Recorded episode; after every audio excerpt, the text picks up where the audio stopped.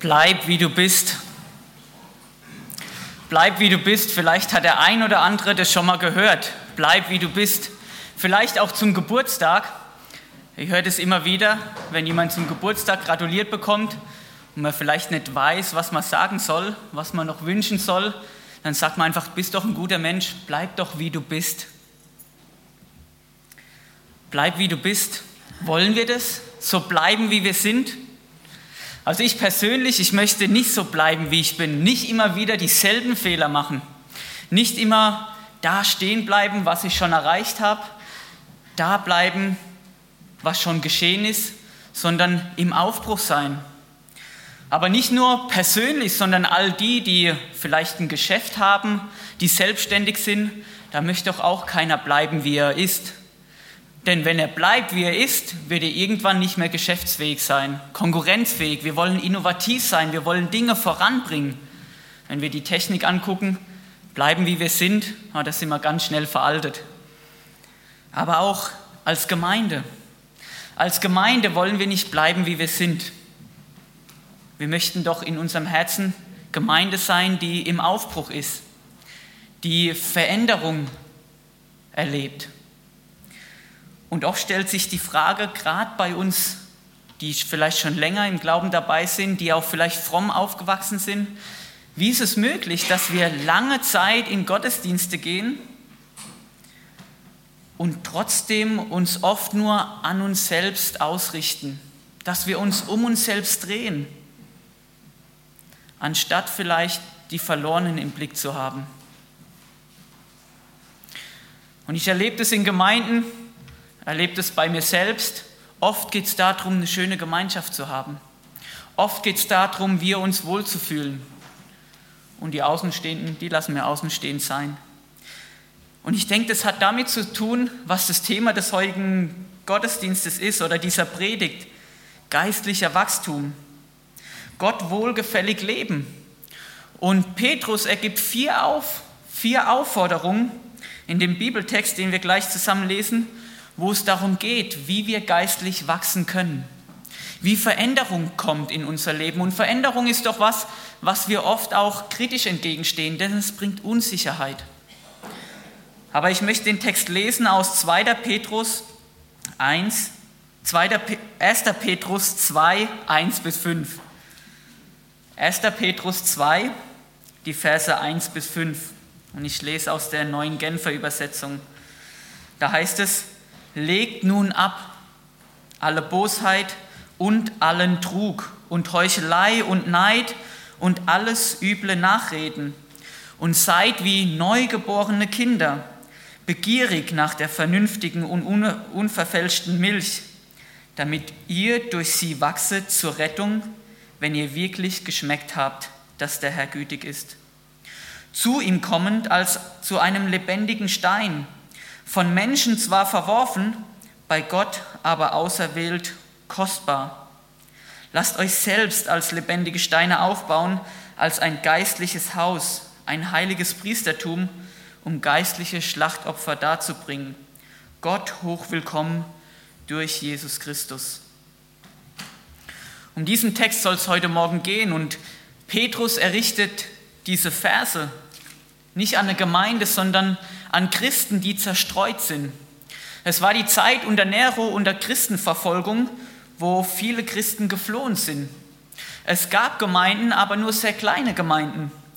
Und Petrus, er richtet dieses Mahnwort, aber auch Ermutigungswort an diese Christen, die Verfolgung erleiden, um sie im Glauben zu stärken und in ihrer angefochtenen Situation zu ermutigen. Und interessant ist, Petrus sieht nicht nur die Gefahr dieser Verfolgung, sondern er sieht auch die Gefahr, die innen, von innen kommt, von den kleinen Gemeinden, weil die Christen unreich sind. Junge Christen, die noch nicht zur Reife gekommen sind. Und so lesen wir diese fünf Verse, in denen wir vier Aufforderungen finden für geistliches Wachstum. Und Petrus, er beginnt mit einer Mahnung. Er beginnt die Verse so, legt nun ab alle Bosheit, allen Trug, alle Heuchelei, Neid und üble Nachrede. Das waren Christen, die so ganz anders sind wie ihr heute. Heute Morgen, als ich hier reingekommen bin, da kriegt man ein Lächeln entgegengebracht, da wird man nett begrüßt. Scheinbar war das damals nicht, gang, nicht üblich. Es gab Menschen, die böse waren, die Bosheit, schreibt Petrus hier. Und der erste Schritt, wie wir geistlich wachsen, der beginnt mit Schlechtigkeiten abzulegen. Ich möchte diese Eigenschaften kurz durchgehen, die Petrus hier beschreibt. Er schreibt, legt ab alle Bosheit. Bosheit, das ist die Verdorbenheit, die Verkehrtheit. Das kommt heraus aus dem Inneren vom Menschen. Wir wissen seit dem Sündenfall, der Mensch ist von Natur, von Grund auf böse. Und diese Bosheit ist bezeichnet, diese Grundhaltung, das, was wir sind, eigentlich von Grund auf böse. Und diese Bosheit, sie baut auf Groll und sie hofft auf Rache, wenn uns jemand etwas Übles angetan hat, dass den anderen Unglück und Tragödien heimsuchen. Die Bosheit, das beschreibt dieses Hegen von bösen Gedanken, auch wenn wir versuchen gut zu sein, trotzdem diese bösen Gedanken, die in uns rumgehen, uns herumtreiben. Ich kenne das, diese bösen Gedanken. Bei uns kommt es manchmal vor, dass meine Frau und ich auch streiten. Bei Ihnen bestimmt nicht, aber natürlich bin ich immer der Schuldige. Meine Frau ist immer unschuldig, ich bin immer der Unschuldige. Aber wenn es so ist, dass wir uns streiten und wir einander verletzen, dann merke ich, wie es in mir herumgeht meine Verletztheit zum Ausdruck zu bringen. Und das mache ich selten, dass ich sage, hör zu, es tut mir leid, sondern ich versuche einen Weg zu finden, wie ich sie noch mehr verletzen kann. Und diese Bosheit, das wird damit bezeichnet, diese Gedanken, die in uns sind, die dem anderen etwas Böses antun wollen. Und Petrus, äh, Petrus, Paulus, er listet hier auf diese Bosheit, was das alles macht. Diese Bosheit, das ist die Grundlage von dem Aufgelisteten hier. Und er fügt weiter, legt ab allen Trug. Trug, jede Form von Unehrlichkeit. Und Trug ist oft ein Köder, der die Menschen verführt und lockt zu etwas, was sie gar nicht tun wollen. Wir sehen den Trug im Paradies schon. Die Schlange, die Adam und Eva verführt, etwas Gutes zu tun, so zu sein wie Gott, gut und böse zu unterscheiden. Und das tut Trug, etwas, eine Form von Unehrlichkeit, von Betrügerei. Und wir kennen das. Wir wissen, wer und was Betrüger sind. Die, die falsche Angaben machen bei Steuererklärungen, die, die bei Examen abschreiben, bei Arbeiten abschreiben und noch vieles mehr. Und Petrus, er geht hier weiter und sagt nicht nur Trug, sondern auch die Heuchelei sollt ihr ablegen. Heuchelei, das kann man auch übersetzen mit einem Schauspiel, eine Tarnung von der Wirklichkeit. Ich tarne etwas, das ich gar nicht bin. Ich gebe etwas vor, das ich gar nicht bin. Es bedeutet, ich unterscheide mich heimlich. Und auch wir kennen das. Wir kennen das, dass wir vielleicht vorgeben, glücklich verheiratet zu sein. Unsere Ehen sind alle im Lot. Wir laufen vielleicht Hand in Hand durch die Straße und daheim, da brennt die Bude. Aber auch fromm können wir gut heucheln. Ich erlebe das immer wieder als Jugendpastor, auch selbst als Teenie erlebt. Das ganze Jahr kriegen wir die Bibel nicht auf. Aber wehe, wir sind auf einer Freizeit in einem, krummen, in einem frommen Kreis. Eine Woche lang, da kann ich mich disziplinieren, vor allen die Bibel zu lesen, schön die Bibel aufzutun und zu zeigen, hey, ich bin doch ein ganz frommer Mensch. Und vielleicht auch wir im Gottesdienst, wir kommen in den Gottesdienst, wir sind fromm und im Alltag vielleicht doch gar nicht so. Heuchelei ablegen, das ablegen, was wir eigentlich gar nicht sind, was wir vorgeben zu sein. Legt ab alle Bosheit, allen Trug, alle Heuchelei und alle Neid. Neid, das bezeichnet den Hass, der tief in uns sitzt, wenn wir hören oder sehen, dass es anderen Menschen besser geht. Wenn wir sehen, dass andere Menschen einen Vorteil haben, dass wir ihnen nicht gönnen legt ab alle üble Nachrede, Verlästerung. Böses Nachrede, das hat immer das Ziel, mich selbst besser dastehen zu lassen, auf Kosten von anderen. Und natürlich möchte keiner von uns ein Lästerer sein. Keiner möchte jemand sein, wo andere sagen, das ist jemand, da musst du aufpassen, er redet schlecht über Menschen. Und auch wir können das ganz gut verpacken.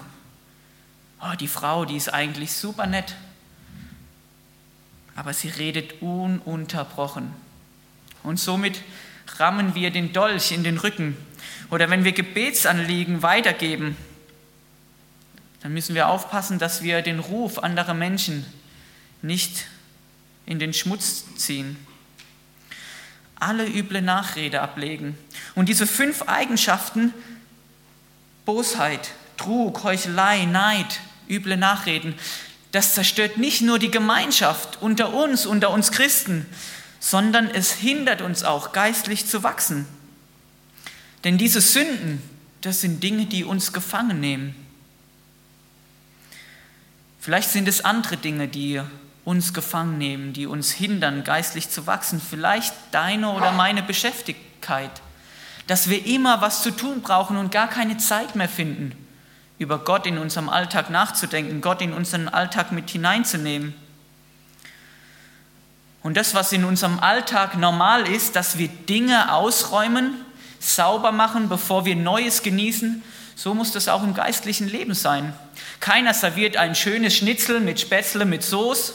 Passt das zusammen? Ich sag mal ja. Auf einen Teller, der nicht abgewaschen ist, mit voll Spinat. Und so sagt Paulus auch, bevor ihr geistlich wachsen wollt, müsst ihr diese Schlechtigkeiten ausräumen.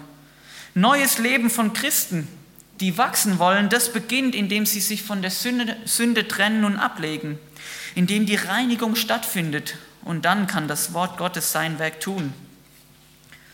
Und wenn Petrus hier sagt, legt nun ab, dann ist das gemeint eine einmalige punktuelle Handlung. Wir lesen in einem anderen Brief von Paulus in Kolosser, wie das geschieht, dieses einmalige Ablegen. Da heißt es in Kolosser 3, 9 und 10, belügt einander nicht mehr. Ihr habt doch das alte Gewand ausgezogen, den alten Menschen und seine Verhaltensweisen, und habt das neue Gewand angezogen, den neuen von Gott erschaffenen Menschen der vorwährend erneuert wird, damit ihr Gott immer besser kennenlernt und nach seinem Bild ähnlich wird. Das bedeutet, dieses Ablegen, das ist einmalig geschehen, aber wir sollen auch fortwährend erneuert werden. Und das ist, was Paulus hier diese jungen Christen ermutigt.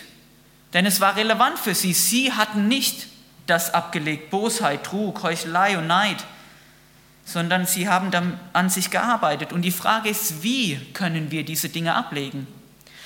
Dinge, die uns, die uns hindern, geistlich zu wachsen. Und der Hebräerbrief 12, die ersten Verse, beschreibt es ganz deutlich, ganz deutlich. Wir sollen alles ablegen, was uns beim Laufen hindert, uns von der Sünde trennen, die uns so leicht gefangen nimmt, und unseren Blick auf Jesus richten, den Wegbereiter des Glaubens, der uns am Ziel vorausgegangen ist. Und ablegen, das geschieht, indem wir erkennen. Wir müssen zuallererst erkennen, so bin ich. Und zweitens müssen wir lernen, im Erkennen uns ein Korrektiv zu schaffen. Menschen zur Seite zu holen, die nah an uns dran sind und auch immer wieder uns ermutigen und ermahnen, hey, da hast du wieder einen rausgehauen, da musst du, brauchst du Veränderung. Und nach diesem Erkennen das Bekennen, das Buße tun, das Umkehren, mich abwenden von dem, was mich gefangen nimmt. Und das dritte, ausrichten auf das, auf den Blick auf Jesus richten, den Wegbegleiter des Glaubens. Das bedeutet auch Situationen vielleicht zu umgehen, die uns immer wieder zur Sünde verleiten. Ausrichten auf das, was göttlich ist. Und der zweite Punkt, den Petrus hier gibt, ist ein Verlangen zu haben nach Gottes Wort. Wir alle Menschen haben Sehnsüchte, wir alle haben Verlangen. Ihr habt gehört, es soll Menschen geben, die können Tag und Nacht Schokolade essen. Es soll auch Menschen geben, die essen Schokolade und danach brauchen sie direkt ein Stück Salami, ein Stück Wurst. Paulus, Petrus, nicht Paulus, Entschuldigung, Petrus gibt die zweite Aufforderung hier, begierig zu sein, nach einer, einen unstillbaren Hunger zu haben, nach der vernünftigen und unverfälschten Milch. Er macht hier nicht Werbung für 3,8 oder 3,5-prozentige Milch, sondern er möchte hier beschreiben eine Begierde in den Christen nach dem Wort Gottes. Und er verdeutlicht es mit einem Bild von einem neugeborenen Kind. Unsere Tochter ist jetzt 20 Monate alt, vor einem Jahr wurde sie noch gestillt. Und alle die, die Omas und Opas sind, die Eltern sind, die Neffen haben, die Cousins haben, die noch klein sind, die wissen, von was Paulus hier redet. Ein Kleinkind, das gestillt wird, wenn es Hunger hat, dann schreit es, dann geht die Sirene an. Dann wird es aggressiv und es wird ungeduldig und es möchte essen und nicht gleich, sondern sofort. Und als guter Papa, der geduldig ist, sagt man, Kind, entspann dich ein bisschen. Hab doch etwas Geduld, du bekommst gleich Essen. Spiel doch noch eine Runde. Hier ist vielleicht noch ein Geschenk. Das bringt alles nichts. Das Kind möchte essen, jetzt und sofort. Und dieses Bild, diese Begierde, dieses Verlangen, das gibt Paulus hier, das gibt Petrus hier, nicht Paulus, das gibt Petrus hier zu den Christen, dass sie haben sollen ein Verlangen nach Gottes Wort. Ich darf eine kurze Geschichte erzählen von unserer Tochter. Während der Stillzeit durfte meine Frau einmal, da haben wir noch in Liebenzell gewohnt, für zwei Stunden in die Therme. Und sie hat davor gestellt, ist in die Therme gegangen und zurückgekommen. Wir haben gedacht, das passt, zwei Stunden hält sie aus. Bevor meine Frau zurückgekommen ist, hatte unser Kind Hunger. Und ich als Papa, keine Milch, keine Brust, das zufriedenstellend ist, unser Kind geweint und total ausgerastet. Wir hatten noch Milch eingefroren und unser Kind bis dahin hatte noch nie Milch aus der Flasche getrunken. Sie mochte das nicht. Sie nimmt keinen Schnuller und nimmt keine Flasche.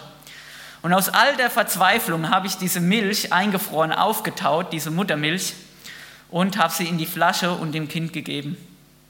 Und tatsächlich das erste Mal hat das Kind, unser Kind, aus der Flasche getrunken. Und das war ein Zeichen für mich, was die Begierde, was ein Verlangen möglich macht.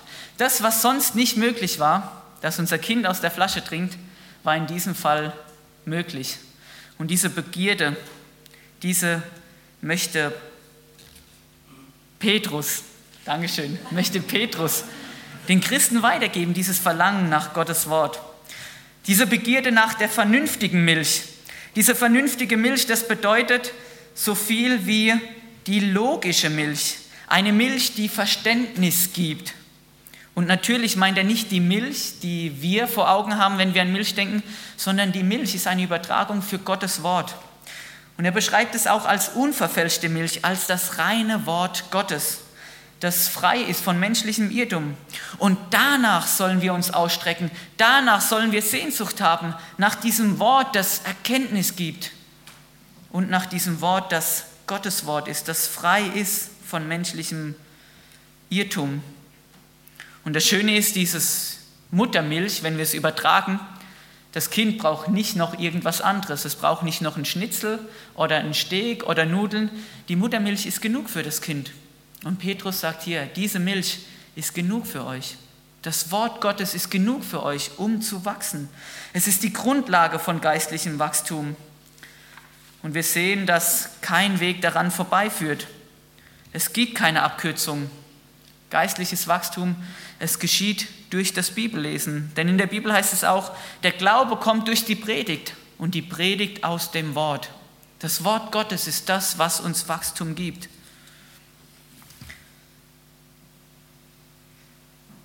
Alles geistliche Wachstum in unserem Leben, das zielt darauf ab, Jesus Christus immer ähnlicher zu werden. Und er sagt weiter, Petrus hier, wenn ihr schon geschmeckt habt, die Gnade Gottes. Und er ermutigt die Christen hier und diese Ermutigung gilt auch uns. Da, wo du dein Leben schon Jesus gegeben hast, da hast du die überreiche Gnade Christi erfahren. Die Gnade, die frei macht von Sünde. Und ist es nicht genug, um Ansporn zu sein, die Sehnsucht weiter nachzugehen? Zu wachsen. Die Frage ist, wie können wir sehen, dass wir auf dem richtigen Weg sind, geistlich zu wachsen?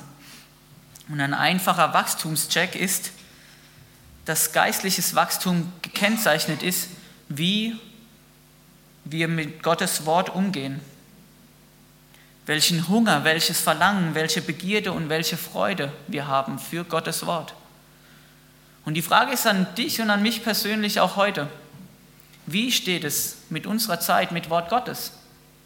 Das ist ein Check, wie wir sehen können, wie wir stehen im geistlichen Wachstum. Der dritte Punkt, Jesus zugewandt leben. Petrus erändert dieses Bild von diesem neugeborenen Kind zu den lebendigen Steinen. Ein sehr paradoxes Bild, denn haben Sie schon mal Steine gesehen, die lebendig sind, die rumlaufen, die irgendwas tun? Steine sind eigentlich so alles andere wie lebendig. Aber ich habe mich schlau gemacht, es gibt scheinbar Steine, die lebendig sind. Man nennt es Korallen, in eine bestimmte Art von Korallen. Und die, wenn die lebendig sind, dann ist alle Schönheit zu sehen. Wenn sie tot sind, da verfallen sie. Und dieser lebendige Stein, das ist ein Ausdruck, das aus dem Alten Testament kommt. Dieses Bild, das Petrus hier gebraucht vom lebendigen Stein, somit bezeichnet er den lebendigen Stein für Jesus. Im Alten Testament heißt es, er wird ein Fallstrick sein, ein Stein des Anstoßes, ein Fels des Ärgernisses für die beiden Häuser Israel. Und da war zuallererst gemeint die Juden, die Jesus nicht angenommen haben als den Messias, die ihn ausgestoßen haben, die sich an ihm geärgert haben. Aber auch heute gibt es Menschen, die Jesus nicht annehmen als ihren Retter, die Jesus als den Messias ab, ablehnen. Und dieses Verwerfen, das bedeutet nicht einfach zur Seite liegen lassen, sondern es bedeutet, etwas geprüft zu haben, aber nicht für gut empfunden zu haben. Das, was der Mensch nicht für gut empfundet, das hat Gott auserwählt, um seine Gemeinde zu bauen. Ist es nicht interessant, das, was wir Menschen für nicht gut empfinden, das erwählt Gott, um seine Gemeinde und sein Reich zu bauen. Und wir sehen das, dass Gott sich öffentlich zu Christus stellt. In der Taufe dies ist mein geliebter Sohn. Er macht Jesus zum Eckstein seiner Gemeinde, zum Haupt, zum Fundament. Und daran wird sich alles scheiden. Christus, entweder der Mittler zum Heil wird oder die Ursache des Gerichts, wenn wir ein, Jesus, ein Leben mit Jesus ausschlagen. Und dieses zu ihm kommen, das Petrus hier beschreibt, zu ihm kommen als ein lebendiger Stein, von Menschen zwar verworfen, aber von Gott auserwählt und kostbar. Das bedeutet, dass wir gegenwärtig mit Christus unterwegs sein sollen. Nicht nur einmal diese Entscheidung getroffen haben, sondern gegenwärtig sein. Denn mit Christus unterwegs zu sein, so erleben wir Wachstum. Und das wird deutlich aus diesem Gleichnis, das Jesus gibt von dem Weinstock. Nur wenn ihr an mir ran seid, dann bringt ihr Frucht, diese Abhängigkeit von Christus zu bleiben. Und der vierte Punkt, den Petrus gibt zum geistlichen Wachstum, bedeutet sich ausrüsten lassen zum Dienst. Christus, er ist dieser lebendige Stein, auf dem seine Gemeinde gebaut wird. Aber auch wir sollen zu lebendigen Steinen aufgebaut werden. Es heißt hier diese Aufforderung, lasst euch selbst als lebendige Steine aufbauen, als ein geistliches Haus, ein heiliges Priestertum. Jedes Gebäude, das gebaut wird, das braucht einen Bauplan und es braucht einen Bauherr. Und es ist deutlich, dass Christus der Herr der Gemeinde ist. Dieses geistliche Haus, das bezeichnet, dass wir Christen den Tempel ersetzt haben vom Alten Testament. Wir sind die, wo Gott in uns wohnt, Gottes Geist in uns. Aber wir sind nicht nur dieser Wohnort Gottes auf Erden, diese lebendigen Steine, sondern wir sind auch dieses geistliche Haus, dieser Tempel, diese Priesterschaft. Und dieses Priesterschaft, die, die heiligen Priester. Und die Priester im Alten Testament, sie waren dafür da, ein abgesondertes Leben zu führen. Sie waren dazu da, ständig im Kontakt mit Gott zu sein, die keinen Mittler gebraucht haben, und sie waren da, dafür Opfer zu bringen. Und so auch unser Leben. Das Ziel von geistlichem Wachstum ist, geistliche Opfer zu bringen. Was sind nun geistliche Opfer? Geistliche Opfer, das sind Werke, die Gott ehren, die Gottes Willen tun. Und das größte Opfer, das größte geistliche Opfer, das wir bringen können, das ist unser Leben selbst. In Römer 12, damit möchte ich schließen, 1 und 2, da heißt es, ich habe euch aber vor Augen geführt, das schreibt jetzt Paulus. Ich habe euch aber vor Augen geführt, Geschwister, wie groß Gottes Erbarmen ist. Die einzige angemessene Antwort darauf ist, dass ihr euch mit eurem ganzen Leben Gott zur Verfügung stellt und euch ihm als ein lebendiges und heiliges Opfer darbringt, an dem er Freude hat. Geistlicher Wachstum, das soll dahin führen, dass wir Gott unser ganzes Leben als Opfer zur Verfügung stellen.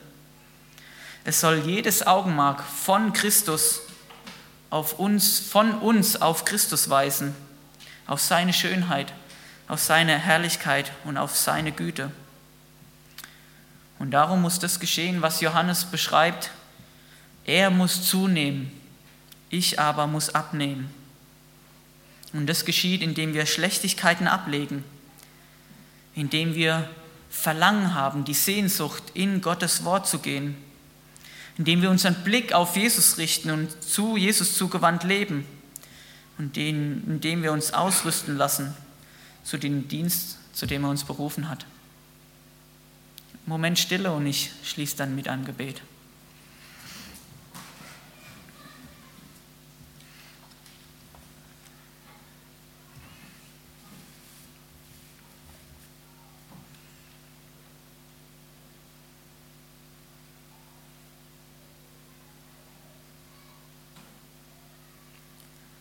Jesus Christus, ich danke dir, dass du uns liebst, so wie wir sind.